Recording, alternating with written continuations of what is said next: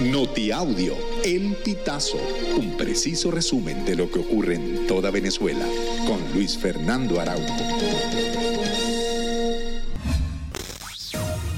Amigos, bienvenidos a una nueva emisión del Notiaudio El Pitazo. A continuación, las informaciones más destacadas. El Papa Francisco nombró al cardenal venezolano Javier Domingo Fernández González como nuevo jefe de protocolo de la Secretaría del Estado del Vaticano.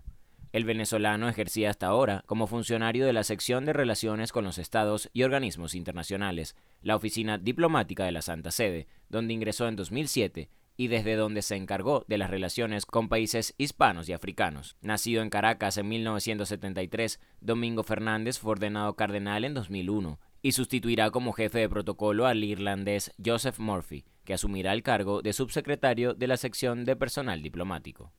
La operación de desalojo que ejecuta la Fuerza Armada Nacional de Venezuela en la cumbre del Parque Nacional Yapacana ha derivado en caos este miércoles 13 de septiembre.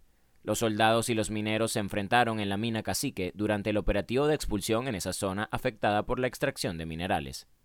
En videos difundidos por las redes sociales se observaron campamentos incendiados y personas heridas. También se escucharon detonaciones. La madre del preso político John Álvarez informó que su hijo se recupera de un resfriado, al tiempo que destacó que se encuentra con buen ánimo. Los padres del estudiante de antropología lo visitaron en la sede de la Policía Nacional, ubicada en La Yaguara, donde se encuentra detenido desde el 30 de agosto. Wendelin Peña indicó que se le ha permitido el ingreso de alimentos, agua y medicinas, ya que atraviesa un proceso gripal.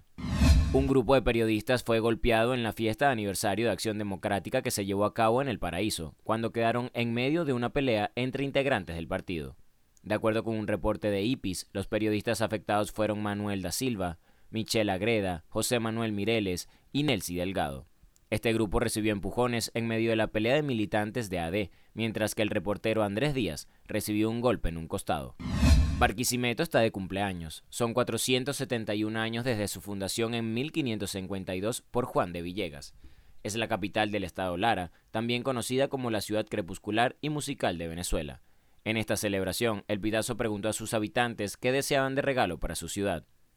En una encuesta realizada, se preguntó a los internautas cuál de las opciones nombradas querían como regalo para Barquisimeto o si deseaban algo adicional. De los 130 participantes, 59% respondió agua por tubería, 24% calle sin huecos, 13% seguridad y 4% optó por la respuesta a otro. Amigos, y hasta acá llegamos con esta emisión del Notiaudio El Pitazo. Recuerda hacerte super aliado para mantener vivo el periodismo independiente en Venezuela.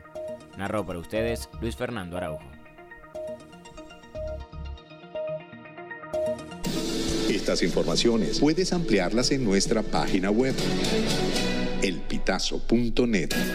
También recibimos tus denuncias vía SMS o WhatsApp a través del 0414 230 2934.